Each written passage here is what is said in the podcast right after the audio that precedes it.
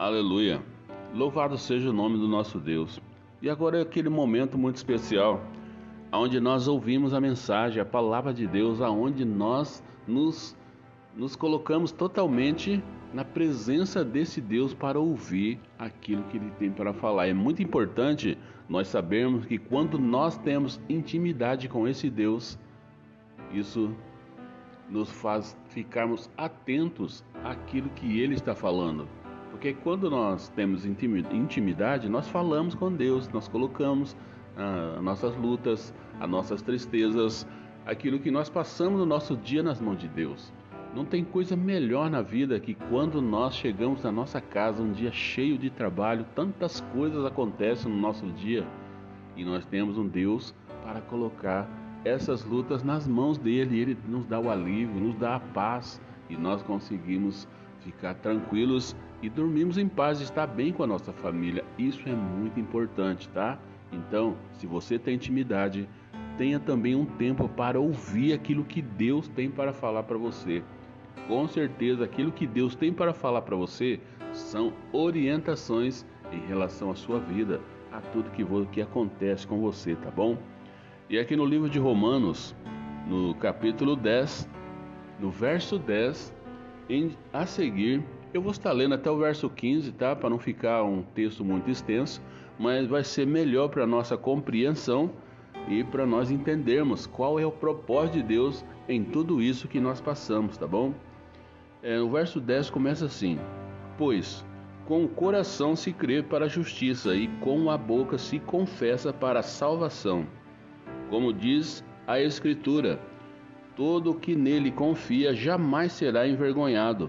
Não há diferença entre judeus e gentios, pois o mesmo Senhor é Senhor de todos e abençoa ricamente todos os que o invocam, porque todo aquele que invoca o nome do Senhor será salvo.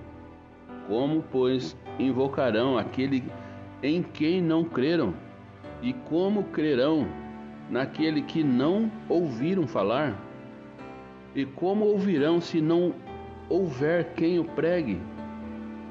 E como pregarão se não forem enviados?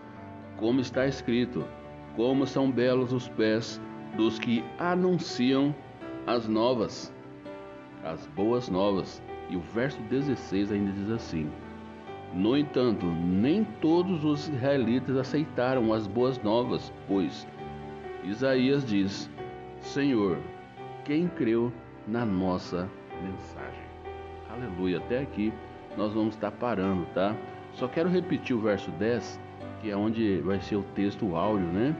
Pois com o coração se crê para a justiça e com a boca se confessa para a salvação. Então é isso, essa é a palavra do nosso Deus, né? Aqui ministrada pelo nosso apóstolo Paulo no livro de Romanos, para quem não sabe, Romanos foi escrito por Paulo, né? E com certeza foi um momento que ele estava passando, momento, né? Porque Paulo ele era muito perseguido por conta do evangelho, por conta da palavra de Deus. E aqui no, no capítulo 10, Paulo ele fala mais uma vez sobre o seu amor pelos israelitas, né? Ele se preocupa por ele, com eles e como se como ele deseja que Deus os salve. Ele destaca que o zelo e a prática da justiça deles não provém do conhecimento de Deus. São um povo zeloso, são um povo religioso, mas tudo aquilo que eles fazem não provém do conhecimento, aquele conhecimento que nós precisamos ter em relação ao evangelho, em relação ao nosso Deus. Por isso que é muito importante que nós todos os dias venhamos a ler a Bíblia, conhecer a mensagem, a palavra de Deus. E quantas pessoas se dizem é, conhecedoras, mas fazem tudo errado.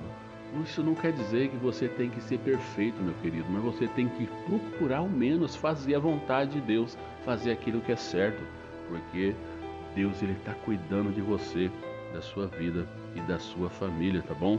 E em seguida, Paulo ele revela que todo aquele que confessar com a sua boca que Jesus Cristo é o Senhor, ele crê no seu coração que Deus o ressuscitou dentre os mortos, será salvo. Então, isso quer dizer que a pessoa ela só precisa apenas confessar que Jesus Cristo ele é o Senhor. Porque quando nós temos conhecimento, nós vamos até aquela pessoa que nós queremos que ela também venha experimentar essa vida que nós temos com Cristo. Era isso que Paulo estava falando, a preocupação de Paulo era esse. Ele estava preocupado com os israelitas, com a vida que eles tinham, que eles levavam, que não era o contexto da palavra de Deus, aquele conhecimento que Paulo ele tinha, porque ele teve um encontro com Deus. Você se lembra que nós falamos ontem que nós precisamos é, falar para as pessoas acerca dos cuidados e do amor de Deus, né? Então a palavra de Deus ela nos ensina tantas coisas, né? E é muito bom quando nós a compreendemos. Aí nós jamais vamos nos esquecer. E Paulo também ele destaca o caminho para a salvação. Ele passa obrigatoriamente pela pessoa de Jesus e não existe outro Deus em relação à salvação. Somente Jesus Cristo que vai te trazer uma vida nova, uma vida mudada, uma vida transformada. Muitas pessoas resistem a essa mensagem porque ela precisa mudar, ela sabe que tem que haver uma mudança.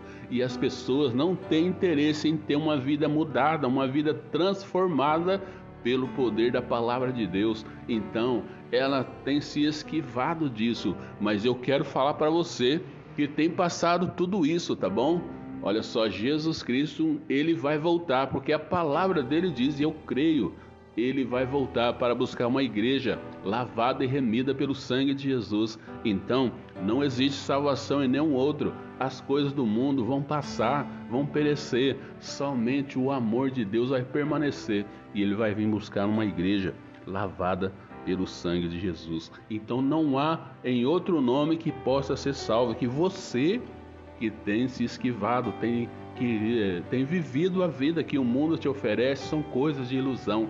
Você pode fazer tudo o que você gosta, tudo de bom, beber, estar com os amigos, fazer algumas coisas que não convém fazer, mas no outro dia você está com a sua consciência pesada, ainda mais quando você tem conhecimento da verdade e está fazendo tudo errado. Abre seu olho, tá bom? A palavra de Deus diz que é com a sua, com a sua boca é que confessa que Jesus Cristo ele é o Senhor. Mas, mas como essa fé ela é gerada na, na pessoa? Como essa fé é gerada na pessoa a ponto dela crer que Jesus Cristo é o Senhor? É através de ouvir a verdade da palavra de Deus, é de ouvir a mensagem. Você vai ouvir e a fé vai nascer dentro de você. Obviamente que em nossos dias as formas de comunicação são mais diversas do que nos dias de Paulo, em que a principal forma de comunicação era a mensagem, era por meio do discurso, das mensagens. Paulo estava em todos os lugares, nas sinagogas, onde tinha um povo, ele estava pregando, falando acerca do amor de Deus. E hoje está muito fácil, as coisas é, se aumentaram, a comunicação melhorou. Hoje você ouve a mensagem através da internet, através do rádio, através da TV. Você tem uma chance, uma oportunidade muito grande de conhecer o Evangelho. Você só não está conhecendo porque você não tem vontade de conhecer. Então, cuidado, tá? Cuidado que Jesus Cristo ele vai voltar. E hoje as formas, as maneiras de você ouvir, as igrejas estão pregando o evangelho, estão cuidando das pessoas que, que você ainda está nessa ignorância espiritual? Aprenda a buscar a Deus, meu querido. E é isso que Deus quer de você. Né? E hoje, com essa tecnologia e o avanço, o ouvir a palavra de Deus pode ser feita de várias maneiras. O importante é que as pessoas recebam a mensagem e que seja uma mensagem que traz mudança e transformação para a sua vida. E a fé, ela vem pelo ouvir a mensagem. Essa é a grande verdade, né?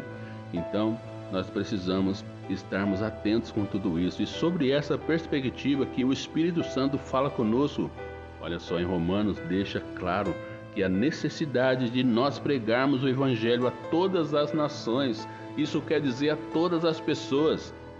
É muito grande nós falarmos e continuarmos falando sobre o amor de Deus, E a, a prioridade da igreja não é construir belos templos, né? Ou, ou os melhores instrumentos musicais, ou que e há mais de moderno no mundo de, da tecnologia de apresentação. A nossa prioridade, a prioridade da igreja, e é isso que nós temos que fazer, é tornar a mensagem do Evangelho de Jesus Cristo conhecida e quanto mais anunciada por ela, mais fé irá gerar no coração das pessoas. Isso nos ensina uma coisa: pessoas é muito importante. É muito importante nós falarmos, a mensagem precisa chegar na vida dessas pessoas. Eu não estou falando que é errado construir templos. Se nós estivermos pregando o Evangelho, as pessoas vão aceitar a Jesus Cristo. E nós é muito importante quando nós vamos na igreja adorar e louvar a Deus, estar em comunhão com os irmãos. Então precisa ter uns templos grandão para caber as pessoas. Né? Mas a prioridade, eu estou falando de prioridade. Nós precisamos estar sempre melhorando, sim. Mas a prioridade da igreja são pessoas o Evangelho, a mensagem precisa chegar até essas pessoas. Né? E isso é a vontade de Deus. E a melhor forma de nós vivermos a vontade de Deus com propósito é fazendo o que as suas ações tornem Jesus conhecido pelas pessoas. E quanto mais audível ele for em sua vida, mais fé você vai gerar nos corações dos incrédulos, aquelas pessoas que ainda estão com os olhos espirituais fechados. Essas pessoas precisam de uma atenção bem maior. Então, se você tem um chamado para pregar o Evangelho, se você tem um chamado para falar sobre o amor de Deus e os cuidados de Deus na vida de uma pessoa, esse é o momento de você se levantar e fazer a vontade de Deus, tá bom? Era isso que Deus tinha para falar para você. Eu espero que isso te ajudou em algum ponto da sua vida, tá bom? Djalma de Oliveira. Deus te abençoe e que a paz esteja na sua vida. Djalma de Oliveira, abençoando pessoas. Fica na paz, meu querido, e tenha um, um belo e um bom final de semana na presença do nosso Deus. Fica na paz.